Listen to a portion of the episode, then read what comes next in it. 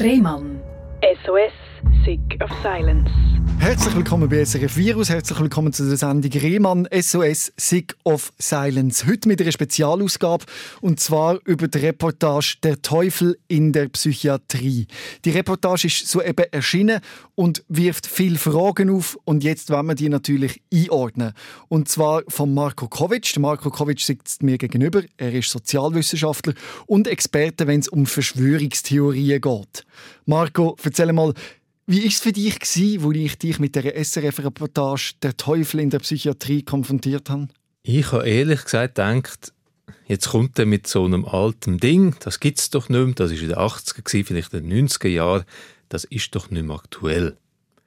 Und dann, wo du mich konfrontiert hast mit der Recherche, die ich gemacht habe, wo ich gesehen habe, hey, es gibt immer noch die organisierte Strukturen von Menschen, die an die Verschwörungstheorie glauben und wo in dem Glauben Schaden anrichten, das hat mich zu den Schuhen rausgeklopft. Das hat mich schockiert.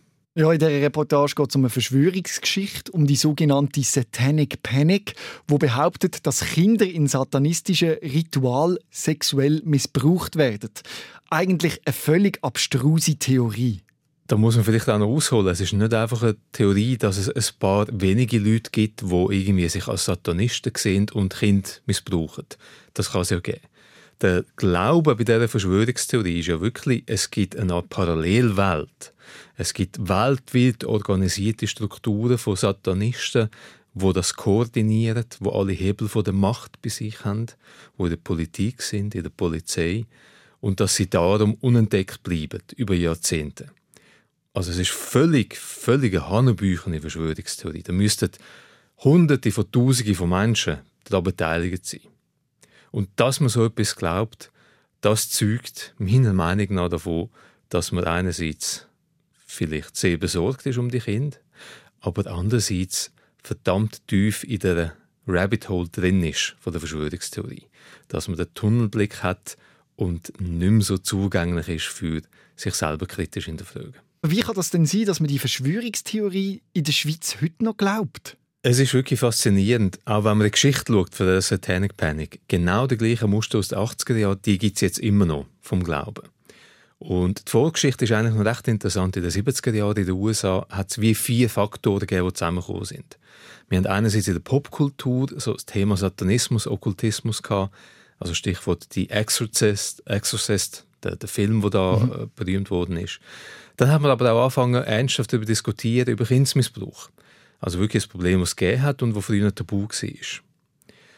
Dann hat es aber auch gewisse spektakuläre Kriminalfälle gegeben, mit dem Ted Bundy zum Beispiel mhm. oder Zodiac Killer, also die Massenmörder. Und viertens ist so die evangelikale Kille wirklich stark in den USA, so die Freikirche-Schiene. Und die, die Elemente sind zusammengekommen und haben sich in dieser Panik verbunden und haben wirklich die Angst verbreitet vor Massenmissbrauch durch Satanisten. Und das hebt sich bis heute. Aber gefährlich wird es ja vor allem dann, wenn Psychotherapeutinnen mit der Haltung Opfer von sexuellem Missbrauch therapieren, oder? Und so unglaublichen Schaden können anrichten und die Opfer vielleicht sogar auch retraumatisiert werden. Ich glaube, das ist ein wichtiger Mechanismus, dass es nicht mit böser Absicht passiert, sondern aus Irrationalität heraus. Man weiß, dass solche Therapeutinnen und Therapeuten die Suggestionen machen und die vermeintlich verdeckten Erinnerungen führen im Glauben, dass sie das wirklich neutral machen. Sie realisieren selber auch nicht unbedingt, dass sie eigentlich die Ideen der Leute einpflanzen. In der Konsequenz ist es aber natürlich total perfid, dass zum Beispiel Menschen, die dissoziative Persönlichkeitsstörung haben, dann hören, du hast dieses Gebrechen, weil Satanisten haben dich so krank machen, damit du dich noch kannst erinnern, was mit dir gemacht worden ist. Es ist absolut skandalös, da bin ich mit dir einig, und es ist tragisch, weil Menschen, die leiden, leiden dann doppelt. Wir reden ja hier auch von dem False Memory Syndrom, wo die Opfer haben. Was ist das False Memory Syndrom genau? Wir Menschen haben das Gefühl, unsere Erinnerungen die sind felsenfest. Ich kann mich erinnern, was ich gestern zum Morgen hatte, und das ist einfach die Realität. Aber in Tat und Wahrheit wissen wir aus der psychologischen Forschung, unsere Erinnerungen sind sehr, sehr labil. sehr viele Sachen, die wir uns aus der Kindheit daran erinnern, haben teilweise nie stattgefunden oder anders stattgefunden. Und wir sind auch in gewissen Situationen sehr offen für Suggestionen. Gerade wenn es in Richtung Hypnose geht oder wenn es Therapien sind, wenn wir, wenn wir sehr vulnerabel sind, dann sind wir offen für Suggestionen von Autoritätspersonen, wo wir dann anfangen daran glauben. Satanic Panic ist das Paradebeispiel, aber wir haben in den 80er, 90er Jahren auch eine Welle gehabt, Menschen, die plötzlich anfangen zu glauben, sie seien von UFOs entführt worden. Dort hat man das auch untersucht und gemerkt, die Vorstellungen von UFO-Entführungen sind auch eingepflanzt worden von Therapeutinnen und Therapeuten. Und was meinst du, wie gehen wir jetzt als Gesellschaft mit dieser Situation am besten um? Also was können wir machen gegen genau solche Therapeutinnen? Ich glaube, eine Debatte muss anfangen, aber es kann nicht bei einer Debatte bleiben. Es ist nicht das Problem, das abstrakt ist, wo man ein bisschen, ja, Leute hat, die etwas Komisches glauben. Es geht ganz unmittelbar um sehr vulnerable Leute, vielleicht auch die schwächsten Leute unserer Gesellschaft. Und es kann nicht sein, dass die sprichwörtlich auf dem Altar von dieser bizarren Verschwörungstheorie geopfert werden und dass man die, die, die, die wirre Verschwörungstheorie anhand vom Gebrechen von diesen Menschen, von diesen jungen Menschen teilweise zelebriert. Ich glaube, da müssen wir auch wirklich durchgreifen, politisch, juristisch und diese Art von, von Missbrauch von Opfern unterbinden. Wie könnte man denn noch mehr so Fälle aufdecken? Das ist wahnsinnig schwierig. Es sind Leute, die Autorität haben, die eine gewisse Fachkompetenz durchaus auch haben. Und da braucht es, glaube ich, genau das, was ich mache, viel Aufklärungsarbeit. Dass andere Leute realisieren, hey, die reden da nicht einfach von Kindsmissbrauch. Kindsmissbrauch gibt es ja leider. Die reden von ganz etwas anderem. Und da muss man vielen Leuten die Augen öffnen und aufzeigen, hey, das geht nicht. Und was meinst du, wie werden die Protagonisten von unserer Reportage reagieren, wenn man sie mit all dem konfrontiert? Oder besser gesagt, wie reagieren Menschen, die mit ihrer Verschwörungstheorie konfrontiert werden und man ihnen sagt, du, das ist ein absolutes Seich, was du da erzählst? Das perlt ab. Das perlt ab, das weiß man aus anderen Kontexten, aus anderen Verschwörungstheorien, aus der psychologischen Forschung, wenn man sein ganzes Leben quasi um die Verschwörungstheorie umbaut, wenn das meine Identität ist, wenn ich jeden Tag, wenn ich rausgehe aus der Wohnung, das Gefühl habe, da gibt es eine Parallelwelt von bösen Satanisten, dann, dann langt es nicht, wenn jemand sagt, hey, es gibt keinen Beweis dafür. Das ist eine Identität, die sich die Leute geschaffen haben und von der lässt man nicht so schnell ab. Ich habe das Gefühl, dass wir momentan in einem Zeitalter von der Befreiung leben.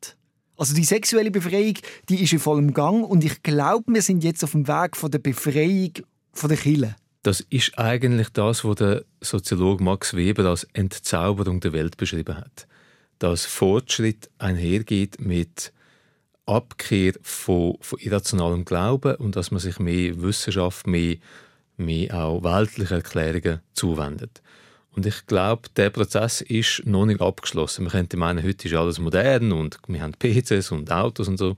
Aber es gibt noch sehr viel Irrationales, wo man muss dagegen ankämpfen Gib uns doch noch ein bisschen mehr Kontext zu dieser Verschwörungsgeschichte, die wir in unserer Reportage immer wieder hören, zu dieser Satanic Panic. Was ist das genau? Satanic Panic ist ein Begriff, der aus den USA kommt.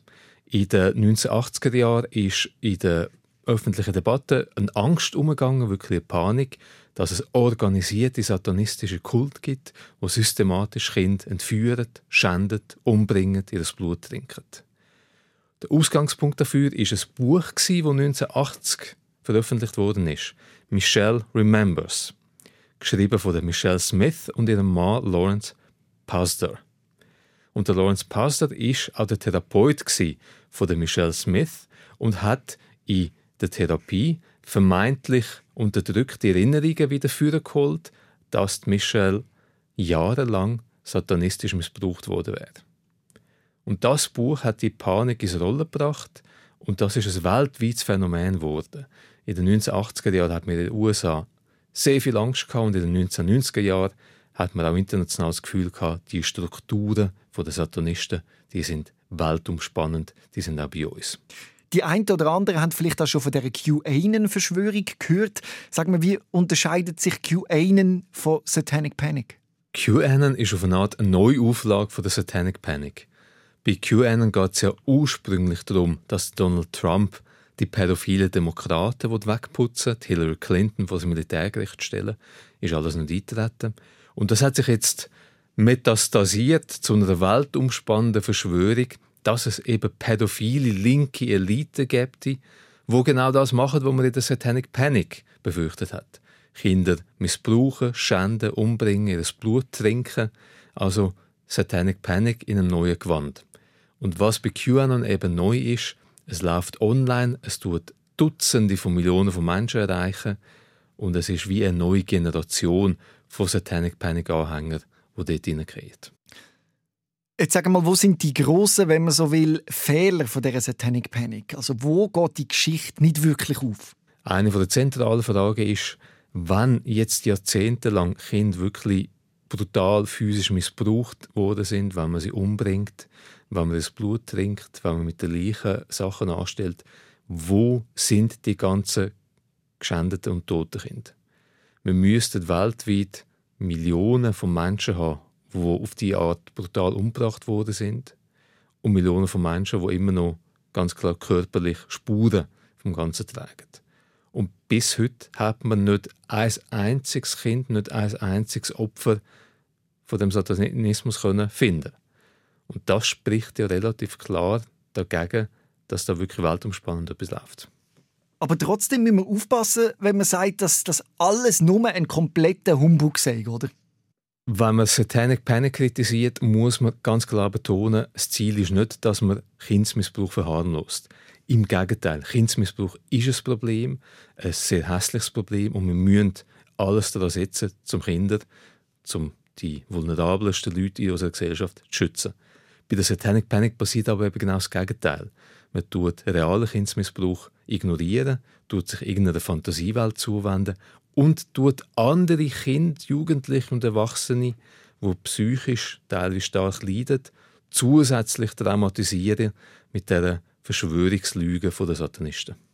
Ein zusätzliches Problem ist dann, dass auch tatsächliche Opfer von Kindsmissbrauch möglicherweise Glaubwürdigkeit verlieren.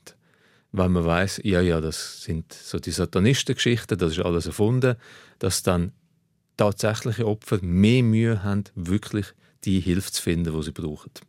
Die Frage ist jetzt nur, wie erkennt man eigentlich, ob etwas wahr ist oder eine Verschwörung? Das ist ganz, ganz eine grosse Diskussion und Debatte, die man führt und es ist gut, dass man sie führt. Es gibt ein paar Daumenregeln, die man kann probieren einsetzen. Das eine ist, was sind Quellen? Es kursieren heutzutage gerade online sehr, sehr viele Behauptungen, die spektakulär sind, die es schockieren. Die Frage ist aber, gibt es Quellen dahinter? Und in der Regel, bei den ganz krassen Geschichten, gibt es relativ wenig Quellen. Und das ist ein Anzeichen, dass man vielleicht ein bisschen skeptisch müsste bleiben. Und der zweite Punkt, den ich immer betone, ist, man sollte versuchen, triangulieren. Man sollte probieren, nicht nur eine Quelle zu konsultieren, sondern auch an anderen Orten sich über das Thema informieren. Wenn ich zum Beispiel einen Blog habe, einen Verschwörungsblog, wo immer meine Themen bringt und ich glaube das, ist es vielleicht ganz hilfreich, wenn ich das Thema aus einer anderen Sicht anschaue. Und dann sehe ich vielleicht gewisse Informationen, wo ich nicht so auf dem Radar hatte. Ein dritter Tipp, wo ich selber für mich immer probiere anzuwenden, ist, wenn ich ganz fest etwas glaube, probiere ich aktiv, mich dazu zu zwingen, zu überlegen, was wäre, wenn das Gegenteil stimmt. Wir haben ja die Tendenz als Menschen, das, was wir glauben, immer weiter glauben. Aber wenn wir probieren, mal einen Perspektivenwechsel machen und sagen, hey, ich gehe jetzt mal als Gedankenexperiment davon aus, das ist falsch. Was passiert dann? Und wie tue ich dann die Informationen deuten? Und das kann auch rein intellektuell sehr interessant sein und eine neue Sicht aufzeigen. Gibt es eigentlich keine Möglichkeit, gegen jemanden vorzugehen, der ein absolutes Seich glaubt? Also dürfen wir das einfach? Ah, Quatsch zu glauben ist leider ein sehr menschlicher Zug. Und man weiß, Verschwörungstheorie gibt es eigentlich, seit es menschliche Gesellschaften gibt. Man kann aber durchaus etwas machen gegen die virulente Verschwörungskultur, die wir heute haben. Das eine haben wir ein bisschen besprochen, wenn es in Richtung Medienkompetenz geht, dass man Menschen beibringt, besser sich im heutigen Online-Umfeld zurechtzufinden. Man kann aber auch das machen, was wir jetzt machen, journalistisch, dass man das Thema nicht totschweigt, nicht sagt, das ist einfach eine kleine Randgruppe, die es betrifft. Nein, Verschwörungstheorien sind im Zentrum, in der Mitte der Gesellschaft ankommen und wir müssen kritisch über sie reden und wir müssen kritisch Kontext bieten und hinterfragen. Aufklärung ist wichtig, aber wie können wir verhindern, dass die Medien selber unterwandert werden von so Leuten, die, ich nenne sie mal Verschwörungsschwurbler sind? Ich glaube, da brauchen wir vor allem mehr Medienkritik. Medien müssen sich selber kritisch reflektieren und müssen einander kritisch reflektieren. Es gibt halt im Journalismus, in der Medienbranche gewisse Routinen, dass man sagt, ja, wir haben da die und die Expertin, der und der Experte, und tut man sie einladen und da tut man nicht groß überlegen, ja, was genau glauben die Leute, was machen sie und was machen wir, wenn sie etwas Komisches gemacht haben. Und ich glaube, die Reflexionsarbeit in den Medien selber, im Journalismus, die braucht es auch, weil wenn der Journalismus das nicht macht, dann wer sonst. Mhm. Kann das eigentlich jedem von uns passieren? Weißt, dass man plötzlich etwas glaubt, was einfach nicht stimmt? Klar, das kann jedem passieren, aber ich meine, dass man richtig eine Verschwörungstheorie plötzlich annimmt. Verschwörungstheorien haben tatsächlich eine Art virale Qualität. Man weiß aus der Forschung, Glaube an Verschwörungstheorie ist universal. Wir alle sind anfällig dafür. Und besonders in Krisensituationen, wenn es um grosse Ereignisse geht, um sehr viel Ungewissheit, dann suchen wir das Antworten. Wir wollen nicht Ungewissheit. Wir wollen nicht, nicht wissen, wer hat es verbrochen und was läuft. Wir wollen ganz klar können mit dem Finger auf jemanden zeigen, du hast es gemacht oder die haben es gemacht. Sie wollen uns etwas Böses damit. Und das gibt uns wie eine Art innere ja, Katharsis fast, dass man weiß, warum die Welt so schlimm ist, wie sie ist und dass man das Gefühl hat, ich bin Teil von der Guten. Es stiftet auch Identität. Ich frage mich einfach, ob du sicher bist, ob das, was du mit uns jetzt erlebt hast während der Reportage, ob das, ob das wirklich wahr ist oder ob wir dich reingelegt haben und du gerade einer Verschwörungstheorie auf den Leim gehst. Das kann ich tatsächlich nicht ausschließen, aber ich habe natürlich probiert, die Tipps, wo ich abgegeben habe zum Umgang mit Verschwörungstheorie, auch in diesem Kontext anwenden. Ich habe noch weitere Quellen gesucht, nicht einfach geglaubt, was sie mir erzählen, mhm. sondern selber weiter recherchiert, unterschiedliche Quellen konsultiert, mich selber auch hinterfragt. Bin ich jetzt zu böse? Wollte ich einfach glauben, dass die Leute das glauben? Und da würde ich sagen, bin ich, ich würde sagen, epistemisch einigermaßen auf solidem Boden. Ich glaube, da haben jetzt unterschiedliche Anhaltspunkte, dass an dieser Geschichte tatsächlich etwas dran ist. Mir ist eben genau das passiert. Ich habe plötzlich während der Reportage das Gefühl gehabt, hey, vielleicht werde ich jetzt da gerade richtig verarscht und die spielen mir alle etwas vor. Und das ist indirekt auch schon ein Beispiel, das aufzeigt, wie Verschwörungstheorie funktioniert. In dem Fall wäre es wirklich eine einfachere Erklärung gewesen, eine psychologisch bequemere Erklärung, dass das Ganze eine Verschwörung gegen dich ist. Ja. Weil die Realität ist komplexer, ist, ist unschöner, hat Grautöne. Es ist auch schwer zu akzeptieren, dass es so etwas Grässliches wie Kindsmissbrauch gibt. Und vielleicht braucht man darum einfach eine, eine leichte Antwort, die man irgendwie ertragen können. Wenn man glaubt, Satan ist der Drahtzieher hinter Kindsmissbrauch weltweit, dann ist es eine schöne, einfache, abgepackte Antwort. Wenn man sich aber mit der Realität muss auseinandersetzen muss, dass Menschen psychologisch komplexe Wesen sind, dass Menschen komplexe psychologische Gebrechen haben, dass sie krank sind, dass sie Kinder aus unterschiedlichen Motiven missbrauchen, dann haben wir keine einfache Antwort. Da müssen wir uns der Komplexität und der, der Schwierigkeit der Realität stellen. Ich habe auf jeden Fall das Gefühl, wir sind mit der Reportage erst am Anfang und es gibt noch einiges aufzudecken. Man sagt, das beste Desinfektionsmittel ist Sonnenlicht. Und genau das machen die. Und ja. das ist super. Danke, Marco, dass du uns während der Reportage unterstützt hast. Rehmann. SOS, Sick of Silence. Jeden Dienstag vom 6. bis am 7. auf SRF Virus. Und online als Podcast und Video 24-7 auf srfvirus.ch.